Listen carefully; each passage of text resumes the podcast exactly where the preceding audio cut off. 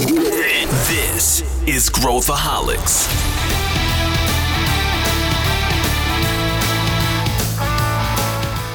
Olá, aqui é Pedro Weingärtner, sou o CEO da ACE e esse é Growthaholics, o podcast para quem adora inovação e empreendedorismo. No início desse ano, eu e o Sandro Magaldi gravamos um episódio sobre tendências que a gente acreditava que aconteceriam em 2023. A gente falou sobre várias coisas e resolvemos revisitar este episódio, trazendo outros pensamentos, vendo se algumas coisas que a gente previu realmente fariam sentido. E nesse processo a gente acabou falando sobre vários outros assuntos que eu tenho certeza que se você é fã desse podcast você vai gostar. Então vem comigo e com Sandro Magaldi para falar sobre as tendências de inovação. Vem com a gente!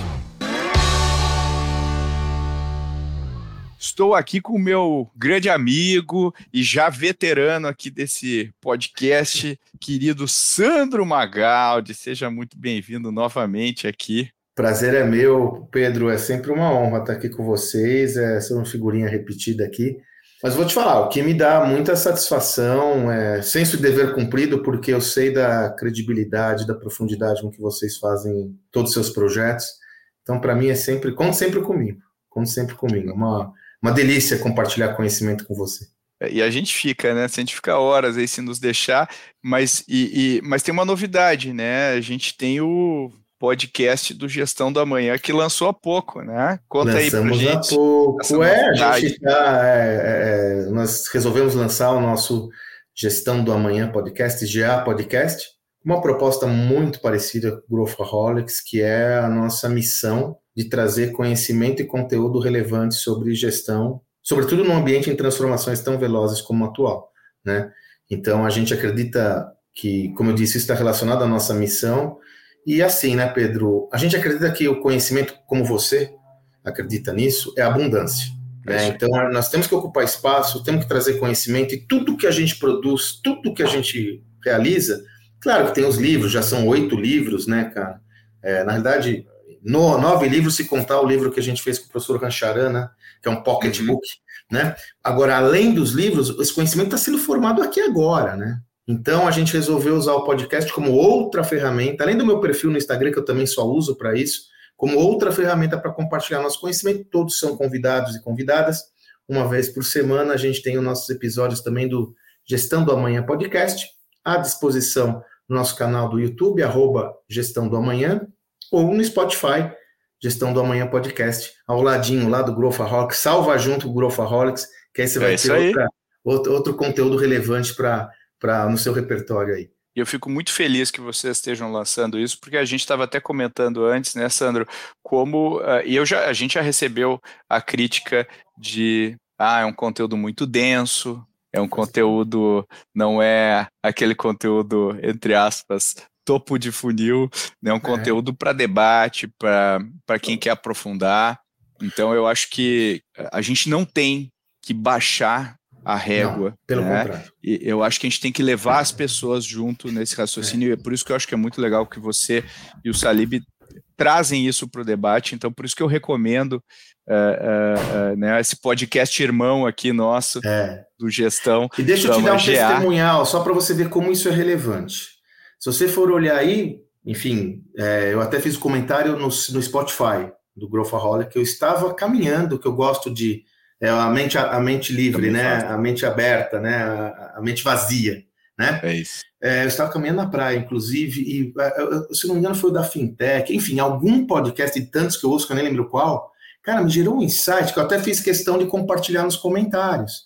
Que então, legal. assim, é biscoito fino, né? Agora, esse insight, que pode ser um, ele tem um potencial transformador, porque ele abre a sua mente de uma forma muito, é, muito profunda. É, sobre isso. que a gente está falando. Né? É justamente sobre isso que a gente está falando. Depois vocês dão uma pesquisada aí, vocês vão ver. Eu não lembro se foi no de fintech, sei lá. Gerou um insight tão legal que eu parei, sentei no banco da cadeira da praia e falei, cara, eu tenho que compartilhar isso, porque depois fica como anotação minha, né? É sobre isso que a gente está falando, né?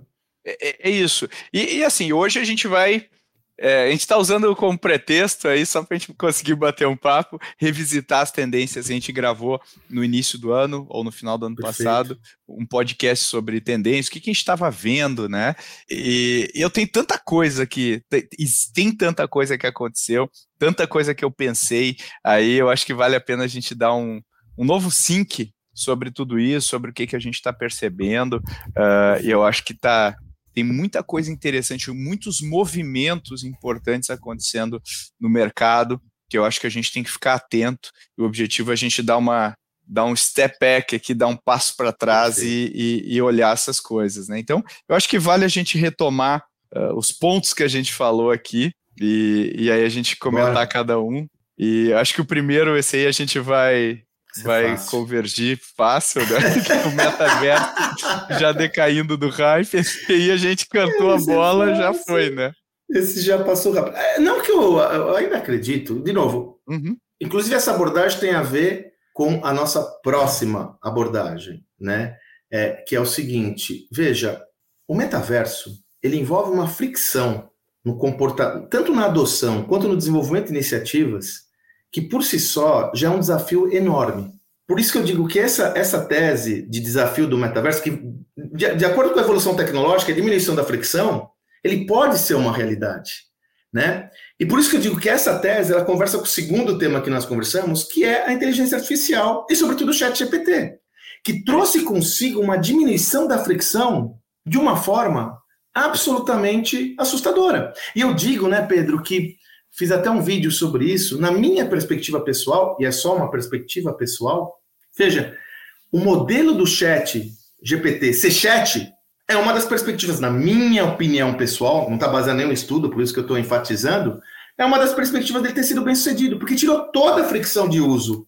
E o metaverso não. Além de ter o device, ele ainda mesmo com o device, mesmo com o óculos, ele tem que uma curva de aprendizado que é um desafio para a pulverização dessa solução, né, cara?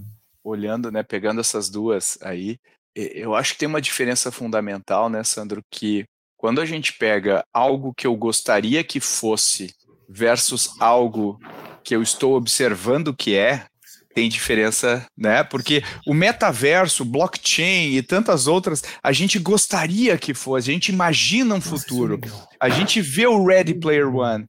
Quando cai um chat GPT nas nossas mãos e o ser humano, né, o cérebro humano, ele, ele é dotado, né, a, a gente usa a linguagem para entender o mundo e a gente usa a linguagem para conversar com a máquina. E, e esse, esse antropomorfismo né, da tecnologia conversando com a gente, a ficha cai do que é possível fazer. Porque se você usar, eh, se você pensar, a gente usa a inteligência artificial há décadas, né? Décadas. É o Google, cada busca que eu faço no Google, cada foto que eu tiro, cada scroll que eu dou nas mídias sociais, está sempre inteligência artificial presente. Mas foi quando eu me deparei frente a frente com a máquina que aquilo invadiu o nosso imaginário né, de tal forma que não era um gimmick mais, né? Porque o, o metaverso é um gimmick, né? Aquela coisa que eu boto o capacete, falo, pô, que uhum. legal. Agora, quando eu entro em contato, é quase aquele macaco do 2001, sabe? Pegando a ferramenta e, e usando. Puta, Pedro, esse é ouro que você está trazendo, Pá! cara. É, eu acho que aquilo foi, foi o, é ouro. o choque, né? Sabe por que é ouro que você está trazendo? Porque ele já me leva à reflexão sobre o porquê muitas inovações. E aí eu vou falar com o mestre aqui, né? Mas eu com quem também eu aprendo, que é com você há mais de 20 anos. Quando a gente vê algumas inovações corporativas que fazem brutal sentido dentro de uma reunião, ou num squad, ou numa reunião de conselho, quando ele não é acompanhado de uma iteração legítima e genuína com a jornada do cliente, ele só faz sentido na mente de 10, 15, 20 pessoas, ele não traciona. E essa lacuna que você trouxe, puxa, pode ser ouro se eu interagir isso, intera interagir, se eu introjetar isso de uma forma clara, que é o que eu gostaria que fosse e o que é. Porque, veja, tem inovações você fala absurdamente faz sentido, mas não há engajamento e adesão do cliente. E aí entra a lógica das iterações no começo do processo para aprender com o processo. É tão óbvio isso. Mas, é isso. Pedro, a gente continua percebendo desafios importantes na absorção desse conhecimento, né? Claro, nós estamos é. num nível de maturidade muito, muito diferente daquela de 10 anos, quando você começou a jornada com a ACE, por exemplo, só para dar um exemplo. Mas ainda vejo um mindset poluído que não entende que o que ganha o jogo é a interação, é, é o uso.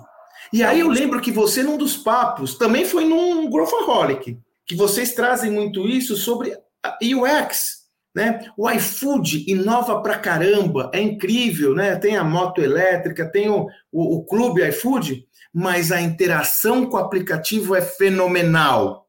A Netflix, cara, ela é imbatível em UX. E vem gente pesada, né? Amazon, Disney, HBO. Agora, a interatividade que você tem, a experiência de uso que você tem, é imbatível. E é nos pequenos detalhes. Por isso que a gente fala de interação. É no é botão, é acompanhe o próximo episódio. Agora aparece quantos episódios faltam para eu maratonar a série. Coisa básica que a gente nem percebe. Mas é óbvio que isso faz todo sentido, porque os caras estão ali, ó, dentro do negócio. E o chat GPT, como você falou, quando eu comecei a usar, eu falei, não. Como a gente trabalha com muito conteúdo, né? A nossa vida é o conteúdo. O chat GPT mudou minha vida, seguramente. Porque, não, é possível isso? Cara, esse cara é meu melhor amigo hoje. Sacou? Por quê? Ele está introjetado nas, no meu comportamento e práticas. E aí, né, Pedro, você já que está falando de tendências, né?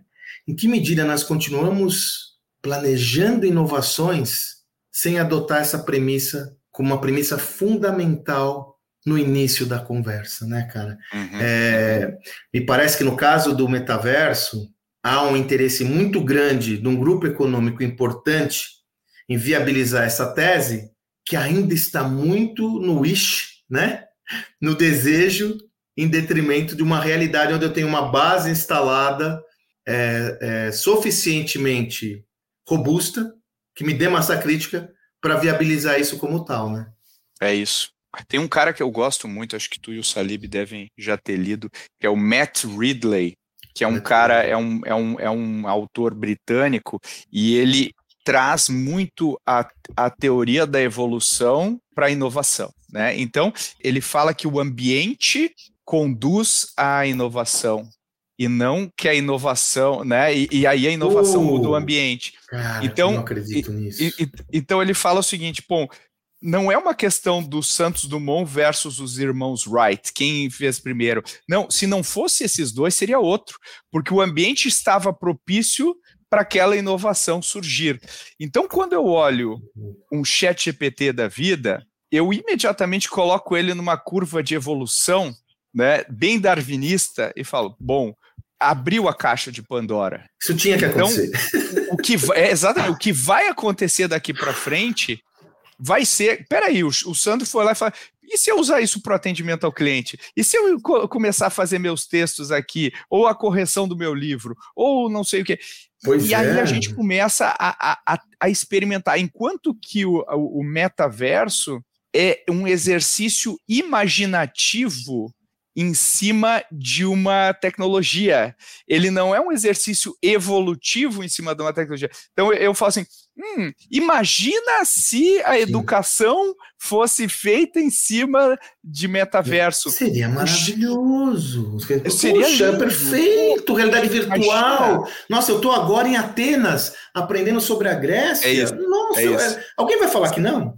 Exato. São as possibilidades que ele abre. Enquanto que o Chat GPT eu consigo plotar quase que uma árvore darwiniana de evolução da Nossa, tecnologia.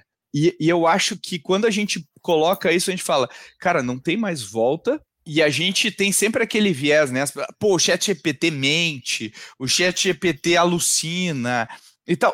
Óbvio que isso vai acontecer. A questão é, se você projetar cinco, seis gerações para frente, é óbvio que isso vai ser arrumado. E eu nem sei se vai ser o Chat GPT, talvez seja outro. Não, se mas você quer um é exemplo, é Pedro, vai acontecer, né? Como são boas essas conversas, né? Primeiro duas coisas, né, que eu não posso deixar de falar. A gente acredita tanto nisso que em 2018, quando a gente lançou Gestão do Amanhã, essa coisa evolutiva, a primeira parte de Gestão do Amanhã é uma linha do tempo do mundo da gestão. Olha aí. Porque assim, é uma doideira. A gente parece que acordou e o mundo mudou. Não sei se você tem essa sensação, né, Pedro? Total. Acordou, o mundo mudou. É, agora é só métodos ágeis, só que vale são é o mundo da, da, desse empreendedorismo digital, tudo mudou. E na realidade, é o espírito do tempo. Na realidade, eu, eu, eu volto lá atrás, Pedro, a Gordon Moore, lá no final uhum. da década de 60, quando ele funda a Intel, antes mesmo de fundar a Intel, ele já uhum. é publicado um artigo dele naquela revista Consumer Electronics, em 67, uhum. se não me engano, onde ele fala a tese dele é que, com a, com a evolução dos microprocessadores, dos transistores para microprocessadores, toda e qualquer tecnologia vai dobrar de capacidade a cada 18 meses. E como você disse, não importa se é 18, 24, 36, never mind. A lei de Moore é uma lei de imaginação a, humana. A exponencialidade. É, esse ele, é o ponto dele. Esse é o ponto. Ele sacou lá atrás a exponencialidade que está mostrando, mostrando. Ele faleceu recentemente, inclusive, Gordon Moore. Está mostrando agora seus tentáculos. Agora a gente entende, mas é evolutivo. Eu vim lá de trás, cara. A inteligência artificial que existe desde o final da década de 50, o primeiro laboratório de inteligência artificial no MIT, Henry Minsky, né, foi, foi criado em 1959, algo do gênero. Por que, que ela pega atração agora? Eu tenho que entender a evolução do ambiente, é darwinista, né? Porque a exponencialidade começa a gerar oportunidade agora. A partir daí é que vem toda a reflexão de tendência. Ah, o Bart, eu tenho usado bastante o Bart também. Claramente, ele está um degrau evolutivo em relação à produção de conteúdo e tal do que o chat. Mas eu fiz um negócio no Bart, porque você sabe que nós somos apaixonados por vendas, né? Eu estava desenvolvendo um projeto onde eu tinha que qualificar uma para um cliente, é uma mentoria, enfim, ele tinha que qualificar uma base de 200 clientes, Pedro. O que me impressionou, amigo, que, sabe aquela tese que eu uso lá de matriz de valor, qualificação de uhum. cliente, matriz de atratividade? Nós selecionamos quatro atributos. E tinha atributos lá como faturamento, quantidade de funcionários, mas tinha atributos assim. Essa empresa ela, ela, ela compra serviços especializados, é um serviço X. Porque se ela compra, eu tenho mais atratividade, né? E tinha, ela atua globalmente. Pedro, 200 clientes. Eles tiveram a ideia, não foi minha, de rodar no BART. Rodaram essa base, o cara trouxe todas as informações cuspidas, inclusive se aquela empresa adquire serviços especializados daquele negócio. Olha aí. E empresas capital fechado, Pedro. Quando ele funciona. Eu falei, cara, esse cara está começando agora, é um beta. Você imagina o potencial Projeto. que isso vai gerar? Projeto. Exato! É. Você imagina o potencial que isso vai gerar no tempo, quando ele aprender mais sobre as coisas, o que isso vai economizar tempo para nós, produtividade, por exemplo, nesse caso, me gerar a oportunidade de uma abordagem comercial hiper efetiva, que eu construí a curva ABC de atratividade desses caras, não de performance. Quanto tempo necessitaria fazer isso? Quanto tempo necessitaria para fazer? Ele fez assim, ó. Olha como nós vamos ter tempo, se você estiver preparado, evidentemente, para inserir uma camada estratégica e cognitiva que eu ficava perdendo tempo fazendo atividade operacional, sabe? Agora, a incompleto? Muito. Tenho que rechecar? Tenho. Dá bug toda hora? Dá. Mas é natural. Não é esse o ponto. Não é esse de, o ponto. De novo, Pedro, é. eu volto na lei de Moore. Lá em 1977, esse cara está falando que a exponencialidade acontece a partir desse ganho de tração. A tecnologia vai ficar cada vez mais acessível, as ferramentas de inteligência artificial e aí a machine learning junto vai dar uma atração que a gente não imagina. E a pergunta que eu faço é: aquela velha e boa curva que o Friedman coloca no livro dele, né, do, do, é, do time, né? Daqui a pouco eu lembro o nome do, do tempo, né? A, uhum. a tecnologia crescendo exponencialmente e o nosso sistema de pensamento linear. Você está onde nessa parada toda? Você vai continuar ignorando isso tudo, jogando pedra, ao invés de aprender com o processo, porque a tecnologia está aprendendo. E mais, tem um indivíduo lá, um empreendedor lá, um líder lá, um indivíduozinho lá que está aprendendo a mexer com isso. A lacuna tende a ser tão grande, Pedro, que eu, que eu brinco assim: é como se você tivesse num jogo de futebol o Barcelona contra o meu querido Juventus da Moca. Não é que é, não é, é assim, é outro esporte, cara. Sacou?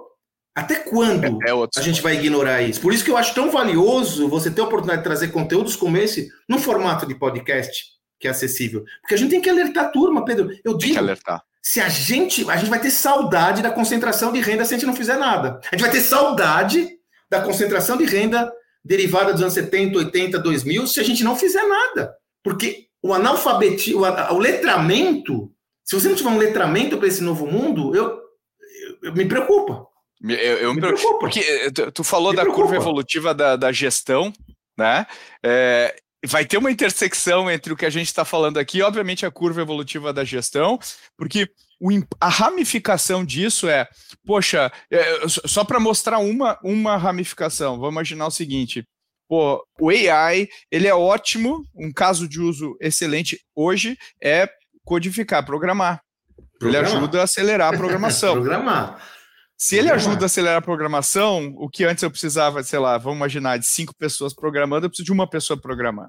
E aí ele ramifica para, peraí, a gente sempre fala que falta desenvolvedores. Falta desenvolvedores? Que desenvolvedor?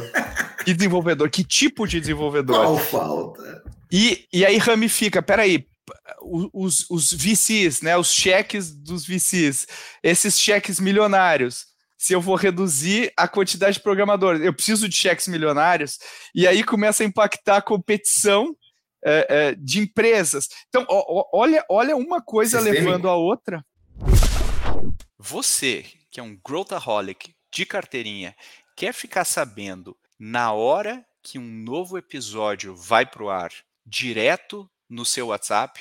Se a resposta é sim, então entra na nossa rede de transmissão via WhatsApp. É o alerta mais rápido que você vai receber sobre o nosso podcast e outros temas importantes.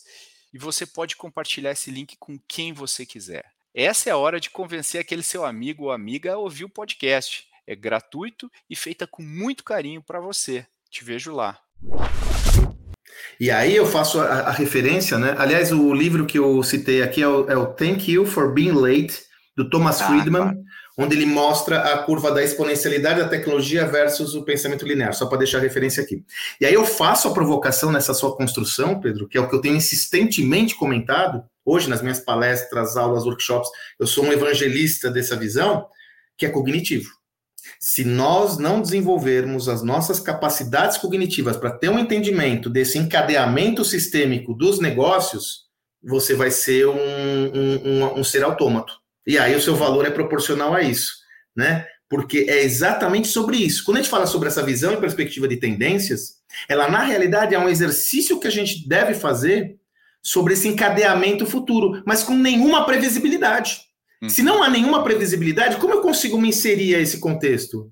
Tendo a capacidade cognitiva do entendimento dele no tempo e procurando me inserir com aquela eterna incompletude, cara, né? Assim, claro, Peguei isso. Ontem, ontem e era interessante, ontem mesmo eu fiz um eu fiz um post com vídeo no, no Instagram. Eu sou um dinossauro, né, Pedro? Enfim, então tô aqui aprendendo eternamente. Cara, eu demorei 30 minutos para fazer aquele post. Mas eu fiquei tão feliz, cara, porque eu adquiri uma nova, uma nova é competência. É e é cognitivo. É eu podia ter pedido para alguém fazer para mim, para alguém da minha equipe fazer, mas eu é não isso. aprenderia. É isso. É, a, a perspectiva de enxergar essas tendências é uma possibilidade de eu entender esse encadeamento que você com tanta propriedade colocou e entender como eu vou me inserindo nesse contexto de alta incerteza. Eu tenho que é assumir isso, isso sacou? É isso. Agora eu não posso deixar de fazer o exercício. Exato, e não pode nem deixar de fazer exercício, nem deixar de tomar decisões, é, é, mesmo que imperfeitas, a, a, respeito do seu negócio. Então, é, isso que a gente falou é, é, é, resultam em duas ou três decisões estratégicas que você toma hoje que não tem absolutamente nada a ver com tecnologia uh, no seu negócio. Né? Então, ele muda a estrutura de custos, ele muda a estrutura de competição da sua indústria, ele muda várias coisas que são, de um lado, empolgantes e de outro lado, assustadoras, se você está na perspectiva de alguém que toca negócio, porque existe um potencial de destruição e criação de valor uma velocidade que a gente não está acostumado a lidar. Tempo. Né? E você é. sabe que eu vou dar um pitaco aqui, até mudando a lógica da nossa pauta aqui, mas eu anotei quando a Bárbara me convidou para estar com você aqui novamente. Falando sobre tendências que para mim não são para esse ano, mas são uma tendência para mim, Pedro, que em minha perspectiva, e aí não estou falando sobre uma ótica só opinativa, eu interajo com muita gente hoje muita liderança, empreendedor, que vão desde uma multinacional, uma cooperativa uhum. do Brasil todo, né? Hoje, felizmente, houve a descentralização. É, é, há uma descentralização em curso no Brasil, isso é importante que você entende vários universos desse Brasilzão. Existe para mim uma tendência, Pedro, que me parece que é resultado de tudo isso, que a gente, eu estou cada vez mais pesquisando sobre, que é a questão da saúde mental das pessoas. Uhum. Entendeu, cara? Coincidentemente, quando nós estamos gravando esse podcast, essa semana a Companhia de Talentos, da nossa querida amiga Sofia Esteves, uhum. a quem eu tenho a honra de ser conselheiro lá, sei lá, mais 10 anos, há 22 anos ela publica a pesquisa Carreira dos Sonhos dos Jovens. E já há alguns anos ela não faz só o recorte do jovem, ela faz o recorte da alta liderança, média liderança e jovens, né? É, e nesse ano o recorte foi mais de 87, 82 mil respondentes, Pedro. Cara, tá saltando aos olhos a questão da saúde mental. Tá saltando aos olhos. Tá. Entendeu, Especialmente cara? das gerações mais novas. Especialmente das gerações mais novas, mas eu vou te falar uma perspectiva que nós dois, né, como é, é, já é, é, egressos de uma realidade, né, né mais larga, a gente, né, macaco velho. a minha tese é o seguinte: enquanto esse negócio de saúde mental estava falando aí com a base da pirâmide, com a molecada, tudo bem, mas a água agora está batendo no pescoço da liderança de uma forma irrefreável. SEO, S-Level, é todo mundo no mesmo barco. E a minha visão, por que, que isso para mim é uma tendência que veio para ficar? Porque, na minha perspectiva, ela é egressa de tudo isso que você está trazendo aí. Essa, é, é, essa lacuna entre o sucesso e o fracasso, entre a oportunidade e a ameaça, entre uma velocidade avassaladora, dificuldade de entendimento das coisas, está gerando uma pressão é, é, é, no indivíduo, psicológica no indivíduo, emocional no indivíduo, que a gente vai ter que achar uma forma de lidar. E veja, não vamos confundir isso com uma visão simplista paternalista ou uhum, maternalista. Uhum. Tenho que acolher, cuidar. Não, não, não. Não, não, Veja. não, não. É, é, é, um, é, um, é um problema real Exato. E, e, e, que é oriundo de uma reconfiguração. Isso! Né? E, e, não, e não uma. É, é, fácil cair na, na, né, na, na, na, armadilha, não. É que do discurso que... comum, ah, vamos abraçar. É, Nada é. disso. É, uma reconfiguração do trabalho. Nesse contexto, Pedro, tem a ver com o trabalho virtual, tem a ver com velocidade, tem a ver com tudo ao mesmo tempo agora, e a liderança não se preparou para isso, diga-se de passagem que justamente eu identifiquei isso no nosso livro Liderança Disruptiva. E, e assim, e, e, nós estamos falando, em última instância, sobre uma questão de produtividade e geração de produtividade no negócio.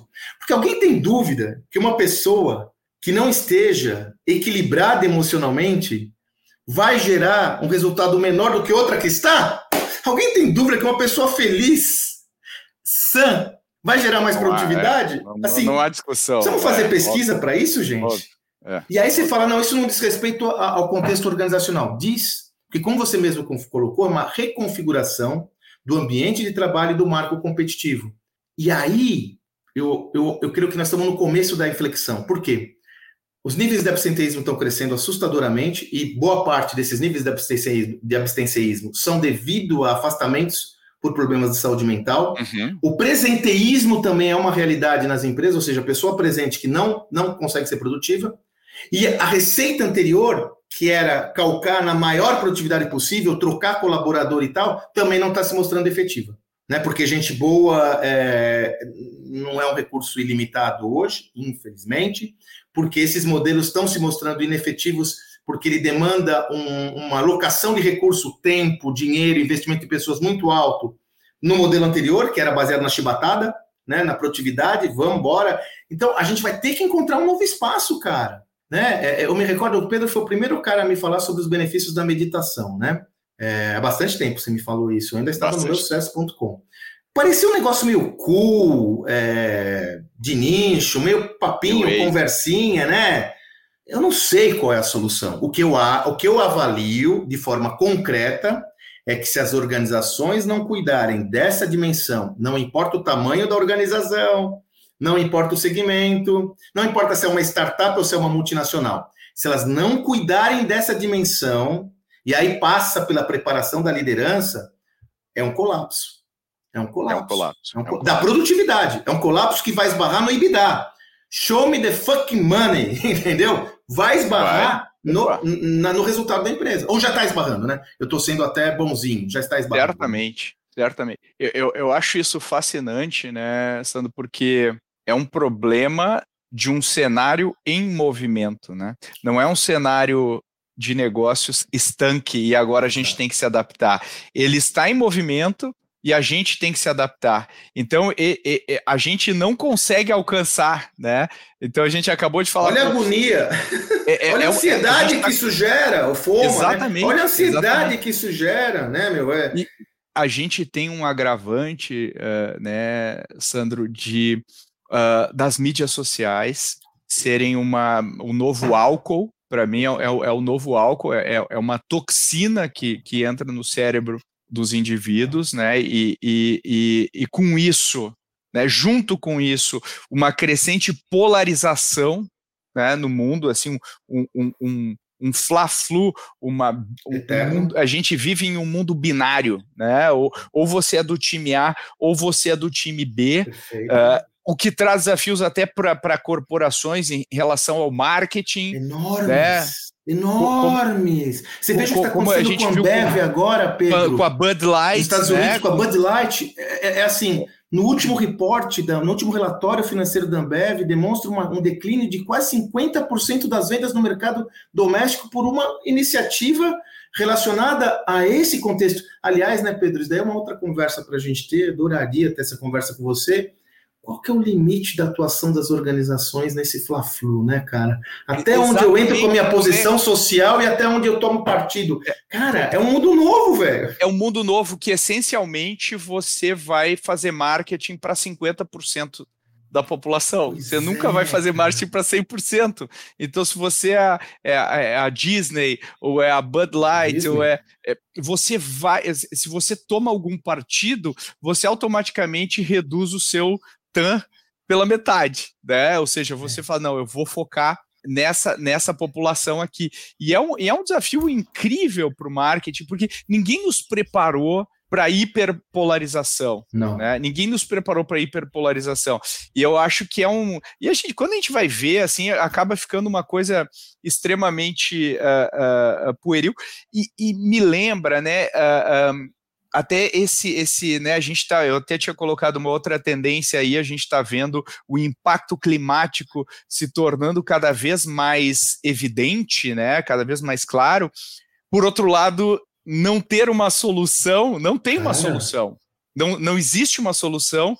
É, isso também é um gerador de ansiedade e o reflexo disso, não sei se já viu aquela organização que atua na Inglaterra, Just Stop Oil, né? Que eles colam a mão no quadro e não sei o quê. O que, se você for olhar, lembra um pouco aqueles movimentos lá que a gente via na, na, na, na época do iluminismo, ou até do cara que sobe num, num banquinho é. e fala: o fim está próximo, o mundo vai acabar. É. E, e, e, só que a gente não tem uma, uma solução em vista né, disso, não. né? Todas as curvas e, e, e eu, eu, eu acredito que a solução passe pela, pela inovação, passe pela seguramente, né, Pedro? É, eu acho que não, seguramente, né, cara? Não, não, não tem, tem, como, como não. Não é nesse repertório atual que a gente vai conseguir resolver esse problema. Não é aí. Não mas tudo isso, né, Sandro, é, é soma a, a, a, essa, esse ambiente de total instabilidade mental.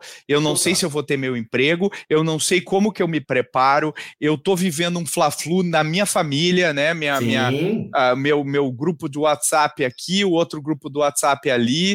Uh, é, é uma. É uma é, tudo é gerador de ansiedade, de ansiedade. e insegurança.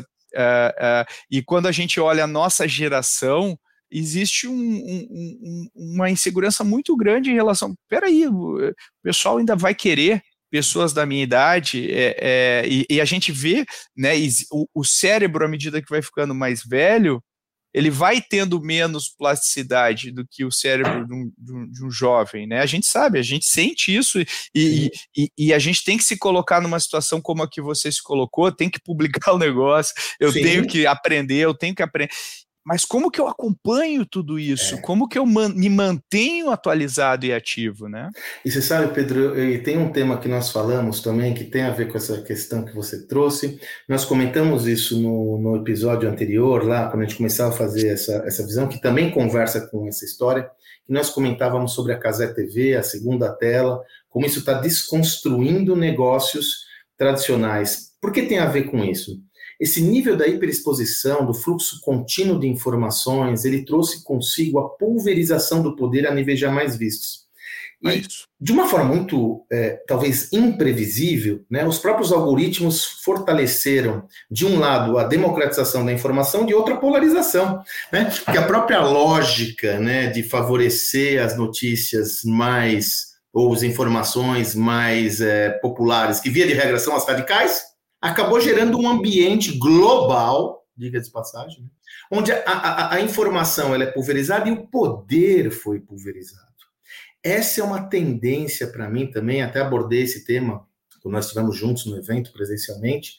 A disseminação indiscriminada do fluxo de informações faz com que a empresa, nosso, nosso, nosso ambiente era controlado, né, Pedro? Eu falo, a metáfora que eu usava para entender a empresa era uma caixa preta do avião lá, tem que entrar lá dentro para ver o que aconteceu. O que aconteceu em Vegas fica em Vegas, a fórmula secreta da Coca-Cola, aquela pessoa cometeu um, um, um, ato ilícito, mano, ninguém vai saber, joga embaixo do tapete, mata no peito aqui, aquele outro teve assédio, ninguém sabe.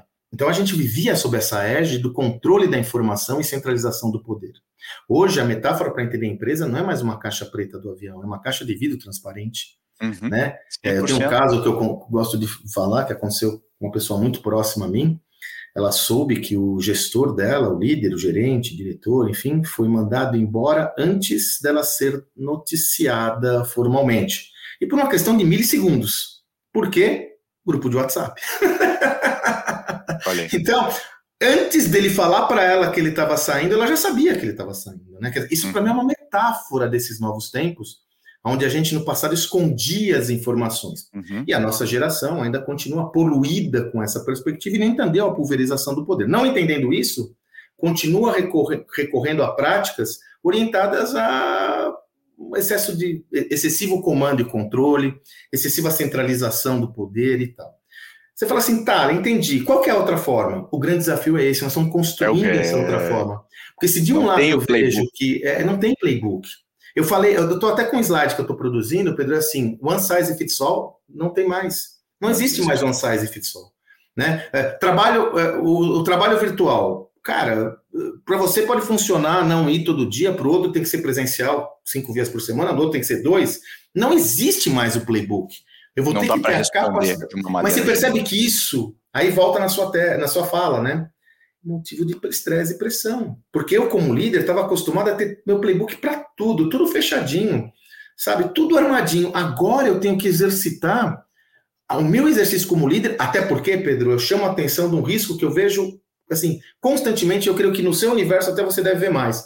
Se de um lado eu falo que não, é, não pode mais ter espaço para excessivo controle, do outro, não ter controle algum é tão nocivo quanto. Entendeu, não é, não é uma, não é uma completa zona, né? Uma, não vai uma, funcionar. Um ambiente absolutamente autogerido não existe, é uma utopia também. É uma utopia, talvez para alguns contextos, né? Aquele livro Reinventando as Organizações do Lalux, ele mostra a organização TIL. Talvez alguns contextos faça sentido, mas não representa é a nossa específico. realidade. É muito, muito particular. É, e outra é, coisa, é. Pedro, quando eu falo do líder, no seu exercício como líder, se ele, se ele tem essa responsabilidade, eu falo, liderança é uma escolha, você escolheu ser líder, você foi convidado, escolheu. Essa responsabilidade envolve direitos e deveres. O líder só está lá naquela posição porque, de alguma forma, ele tem responsabilidade sobre as tarefas ao qual foram atribuídas a ele. Nesse sentido, ele pode construir contexto, ele deve construir contexto, ele deve zelar pelo alinhamento estratégico, mas ele deve desenvolver as pessoas para terem mais autonomia. Porém, ele tem que tomar decisão. Tem que tomar. Então você percebe, não tem playbook mais. E aí o cara fala, tá, mas eu tenho que dar liberdade. Aí estou sendo pressionado lá na ponta, vou fazer tudo que a galera quer? Não, mas eu tenho que ter uma liberdade, inclusive a liberdade de procurar esse equilíbrio e não abrir mão do meu exercício de autoridade como líder. Só que é outro tipo de autoridade. Aí que a gente vai uhum. chegar, né? É outro tipo é. de autoridade. Então, voltando à nossa visão sobre a, as tendências, nem mais é uma tendência, já é uma realidade essa pulverização da informação, fragmentação do poder e uma releitura de como nós vamos organizar o trabalho nesse novo contexto. E aí envolve liderança, envolve cultura, envolve estratégia, né? envolve estrutura organizacional, arquitetura organizacional. Né? É, ainda mais um tema que vale a pena nós alertarmos nossos amigos ouvintes aqui, Me preocupa o estágio que essa discussão não está acontecendo. Não está. Em muitos contextos. Sabe, é assim, é, é como uma. Eu falo assim, Pedro, a, a metáfora que eu falo é como está acontecendo uma festa, uma baita festa, som, bebida, tá todo mundo dançando, você tá na festa, você tá ligado, você não queria, mas você tá lá, só que você não tá aproveitando a festa, você não tá dançando, você não tá. Só que você vai receber os impactos daquela festa, cara. Você já tá na festa. Você só escolheu não participar. Mas a, você tá participando, tá? O lance é como você vai ser protagonista nesse processo. E aí, de novo, é cognitivo. Cara, vou ter que exercitar novas teses, vou ter que estudar, eu vou ter que interagir. Para sempre. É, para é, sempre. É. E, e, é eu acho que, voltando para o que tu tinha falado ali, a gente falou daquela tendência das, das duas telas, né? Aconteceu uma coisa aí no meio do caminho que não era previsto, mas que é muito interessante, que é a greve de Hollywood, que é um, que é um fenômeno que veio do AI, do streaming, né? Quer dizer, é, é mais um, um sintoma do que, do, que, do que qualquer outra Cara, coisa. Pedro. E agora vai ter um hiato de produção. Como a gente gigante. pensa parecido, cara. No nosso evento lá que você vai é. participar, não sei se o amigo ouvinte dá tempo, dia 15 e 16 de setembro, nós vamos fazer um workshop Inovação de Ruptura e o Pedro é um dos nossos convidados para lá de especiais. Eu estou preparando um material sobre isso. Eu estou trabalhando essa tese de Netflix como ecossistema e como organização do seu modelo de negócios e as empresas tradicionais. E, e como, mais uma vez, não é a primeira vez, mais uma vez, um movimento que de repente as empresas do passado, como fariam, Pedro? Ah, deixa rolar, vamos negociar. Cara, vai envolver uma alteração no marco competitivo de novo. Porque como a Netflix disseminou sua cadeia de produção, é uma escolha estratégica da Netflix, né? por todo mundo, ela vai produzir, vai colocar mais obras inéditas na plataforma do que os competidores que estavam só no modelo de negócio tradicional. Então, veja, isso é uma discussão do modelo de negócio, você deixa para lá, mas o que eu quero trazer é a sua dimensão. Como um movimento que no passado ele era circunscrito a um segmento de atuação e a empresas específicas e particulares e ficava ali, quando havia greve de banco, por exemplo, vai para trazer um outro exemplo brasileiríssimo, hum, dos anos 2000, claro. O Brasil parava. Como esses movimentos, eles não são movimentos mais que ficam fechados em si mesmados naquelas organizações do setor, porque o nível de concorrência é tão grande que alguém vai se apropriar disso. E aí nós estamos falando de um risco sistêmico. Né? Sistêmico. Veja, a Disney já, no, já perdeu assinantes no mercado doméstico com o Disney Plus. O que será dos próximos meses da Disney se ela não conseguir colocar seus blockbusters novos na sua plataforma? Né? Exatamente. E a Netflix deitando o cabelo. Então, quer dizer, no passado eu faria o quê? Pedro ia negociar com o sindicato, ia fazer aquilo, vamos fazer. Cara, isso tem que estar na minha agenda do CEO ali, gritando, amigo, entendendo que o poder de mobilização dessa galera, de novo, a pulverização do poder, o poder de mobilização dessa galera é gigantesco. E não adianta eu só usar as ferramentas do passado, eu vou ter que participar da festa. Tem que participar da festa. E o paradoxo aí, né, Sandro, é que o modelo atual, né, de que, que está migrando aí para streaming cada vez mais, né, o Hollywood, Netflix foi a grande a grande impulsionadora, não é um modelo lucrativo. é um modelo em que eles perdem dinheiro. Então, é, entra um paradoxo aí. Como que eu remunero né, a indústria, mas essas empresas estão sangrando. Então, é, é, é, é, exatamente uma inflexão de reinvenção setorial. Enquanto isso, corre por fora os modelos, o, o Mr. Beast, o Casimiro, tudo mais que a gente já falou, por porque isso, esses caras estão no outro Pedro, grid. Né? Boa, né? Pedro. Quer dizer, eu tenho falado muito isso, né? E é uma das coisas que nos une desde o seu livro, né? É, a gente tem falado sobre, sobre isso né? É, aliás, antes, né? Antes mesmo de que você tangibilizar tudo isso numa obra, ele tem falado sobre isso, que é a questão da inovação em modelo de negócios, né? Desde o antes da inovação radical, né? Que é a questão da inovação em modelo de negócios, né, Pedro? Essa foi uma instância que, de alguma forma, ela ficou meio que posta ao longo de décadas, porque a tecnologia não permitia isso, né? E a gente vê, e ela ficou quase que algo sagrado, né? O modelo de negócio da Globo eu não mexo, né? Essas rupturas, elas fazem com que seja imperativo eu pensar meu modelo de negócio de cabo a rabo. De cabo a rabo. Não é uma negociação com o sindicato mais, né? É. é uma retenção, uma rediscussão do modelo. E Pedro, eu até fiz um post sobre isso agora, ontem. que eu estou gravando esse podcast, até essas pesquisas que eu estou fazendo para levar no nosso evento, cara, eu peguei um chart, depois olha lá no meu Instagram, é muito top, cara. O Walt Disney construindo o ecossistema da Disney em 1957, ah, é muito Pedro. Legal, 57, velho. E lá tava todo o ecossistema. O cara já pensava em ecossistema. 57. Então veja, o DNA daquela empresa era esse. Só que ela ficou parada no tempo. Porque ele era o espírito do tempo, ele era inovador para aquele tempo. Nesse tempo atual, aquele ecossistema tal qual ele desenhou, está levando a Disney para desafios. Toda hora falam que ela vai fazer o split, né? A Disney vai fazer uhum. um split da parte de esporte, coisa e tal. Toda hora sai a, a, a, coisa da Apple comprando a Disney. Da Apple, né? já é um clássico. É uma bola assim quicando. Falam, até eu, eu já vi um crítico assim: se Steve Jobs estivesse vivo, o negócio já tinha saído, né? Que ele era né, apaixonado pelo Walt Disney. Pois bem, por quê? Porque o modelo de negócio tal qual foi desenhado, ele hoje é incompleto, porque eu não tenho mais a receita derivada do modelo de assinatura mais publicidade, porque eu tinha meu line-up horizontal dos meus canais no cabo, que me geravam receita nas duas linhas, quase que uma vaca leiteira. Eu não tenho isso com fragmentação da audiência. E aí eu vou no Disney Plus, mas mesmo assim, apesar de eu ser muito hábil em capturar valor da cadeia de valor, o Disney Plus ele mimetizou na sua cadeia de valor o modelo anterior. Porque eu tenho o meu estúdio, eu tenho.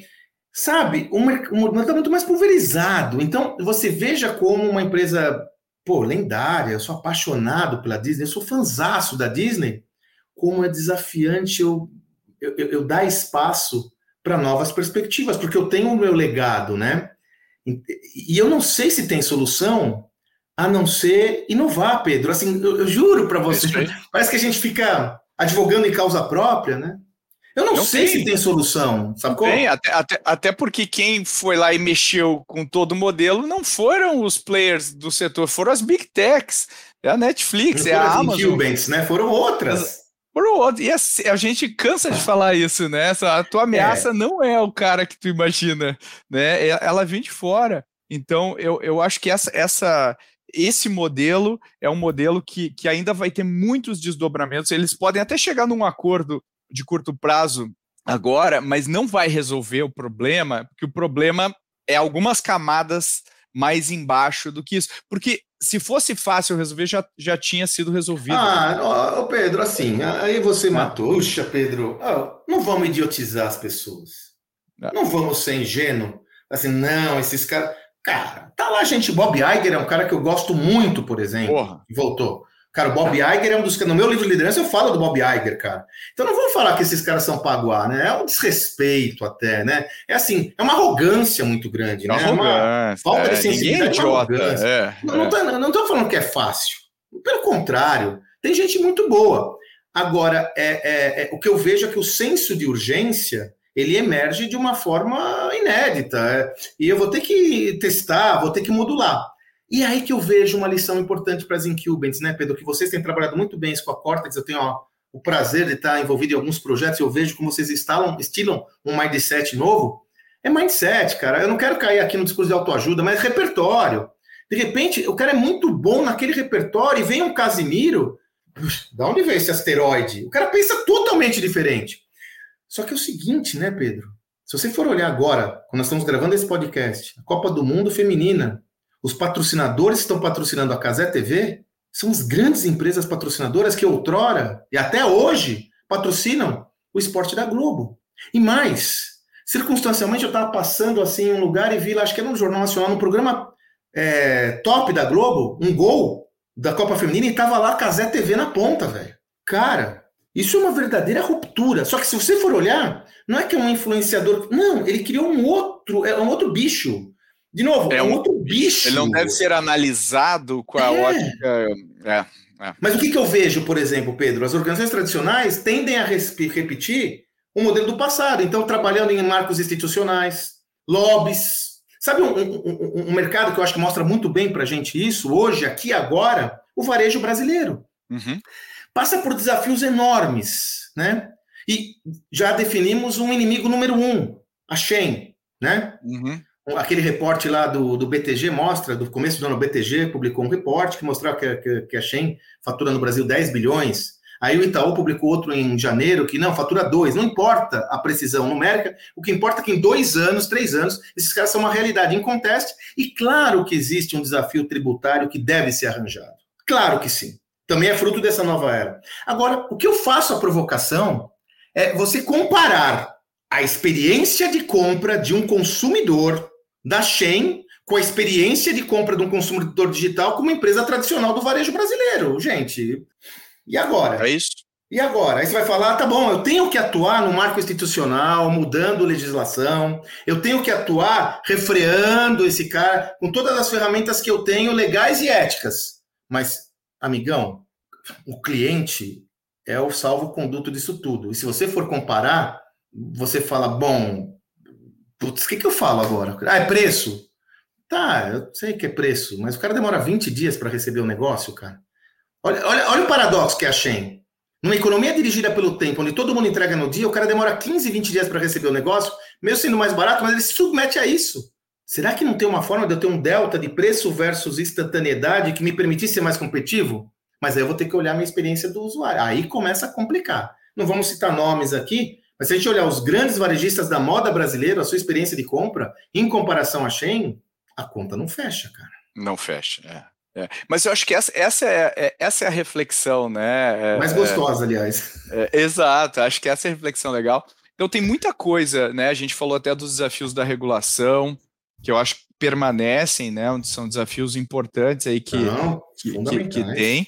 E a gente também falou sobre a tendência de fazer mais com menos, né? Deflagrada aí uh, pelo Elon Musk, e eu acho que a gente está vendo, né, hoje na, nas, nas big techs e nas small techs e nos uh, unicórnios aí que a gente está vendo, existe também uma tendência muito forte a otimizar, a não jogar dinheiro no problema, mas jogar criatividade e etc. É, e eu acho, Pedro, eu tive recentemente uma conversa com uma big tech aqui do Brasil, uma empresa que eu admiro muito, puxa, infelizmente a gente tem discussões estratégicas muito valiosas, empresa de mais de bi, foi bom ter diminuído o fluxo de capital. Porque os caras tiveram que olhar. Meu, assim, eu, tive, eu tenho a discussão com esses caras há mais de ano. Eu peguei toda a. Cara, hoje eles estão olhando como eles não olhavam o negócio deles antes. Era burn rate, né, cara? Era vamos até chegar, rampar e tal. Hoje já estão olhando o crescimento, não posso perder, não posso deixar de rampar, mas, cara, emergiu tantas soluções criativas, Pedro, e um poder, e assim, um empoderamento, né? Essa palavra é meio estranha. Mas assim, uma, uma, um protagonismo maior dos caras com o uhum. negócio que não tinha no antes, viu, cara? Não tinha. Não tinha antes. E tô falando, não tô falando de cara pequeno, não. Não tô falando de cara que precisou fazer e tal. Esses caras ainda têm caixa. Tem bastante caixa. Uhum. Mas estão olhando lá na frente, porra, a discussão hoje é outra, cara. Então, é outra. eu acho que isso, o meu amigo Facundo Guerra, né? Os principais empreendedores do entretenimento de São Paulo, eu adoro o Facundo. Ele sempre falou que dinheiro demais faz mal para o empreendedor. Faz mal, faz mal. Mal, não precisa ser tão pouco né? também, né? Podia Gasolina menos, afoga né? o carro. afoga o carro. Precisa ter uma mediana, né, Pedro? É isso, é isso. É, eu acho assim, a, se a gente partir do princípio que a inovação vem da restrição e não Exatamente. da abundância, Exatamente. Isso, isso responde tudo, né? Isso responde Exatamente. tudo. Exatamente. Boa. Bom, fomos de A a Z aí nas TDs. Podia ficar mais duas horas aqui, viu, cara? Mas é- Ficamos é, facilmente é mais duas horas. sempre um aprendizado. Eu saio daqui, ó, quem puder ver no... Estou mostrando no vídeo aqui, vocês não estão vendo, mas estou mostrando para o Pedro, cheio de anotações só da nossa conversa aqui de hoje. Estou com o meu aqui também, e, mas, mas eu acredito que a gente ainda pode explorar bem mais, a gente pode, pode bater uh, vários outros pontos, então vamos, vamos ver se a gente faz um parte 2 aqui, vamos, porque tem muita vamos. coisa legal. Eu acho que tem um tema que a gente pode pensar lá na frente, que é justamente a, a, minha próxima obra, Pedro, que é o seguinte: nessa economia dirigida pelo tempo, nós estamos falando pouco sobre uma instância que, na minha perspectiva e do Salib, é essencial: arquitetura e design organizacional. É como Total. se a gente estivesse colocando um quadrado numa circunferência.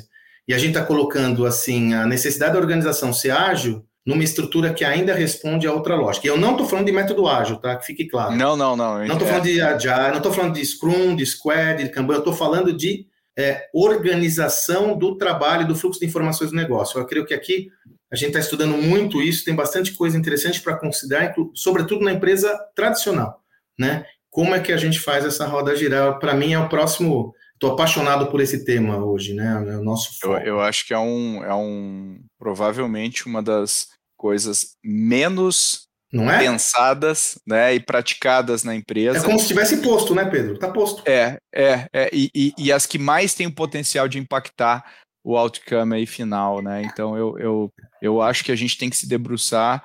Né? Um dos princípios lá do meu livro é design organizacional. Design e eu acho que é, é, esse, esse é, é a fronteira que a gente. Como é que as nossas organizações ainda se organizam como era na década de, né, de 50 com desafios aí do século 21, e eu acho que tem muita coisa legal, e o mais interessante é que não tem regra, né? A não gente tem, tem que é, dando um spoiler desse nosso livro, Pedro, a, a, conclusão que a gente vai chegar é que é como se você tivesse um portfólio de soluções que você vai utilizar de acordo com as características da sua demanda. É Porque, por outro lado, né, Pedro, que eu tenho visto muito e tenho conversado muito com a sua turma da Cortex, né, LG, Kelias e tal, usar a agilidade ao extremo tem feito com que a organização não tenha controle nenhum e falta um Exato. alinhamento estratégico. Exato. Então, a gente, foi de, a gente foi de um extremo ao outro.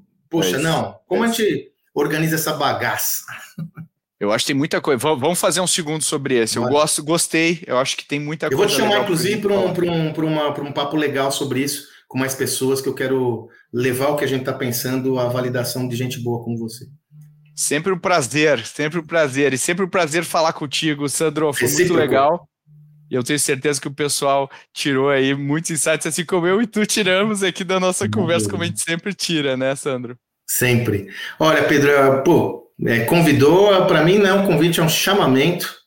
É sempre uma delícia. E mais do que a nossa conversa, o aprendizado, os seus ouvintes, é uma turma muito, muito legal, comprometida.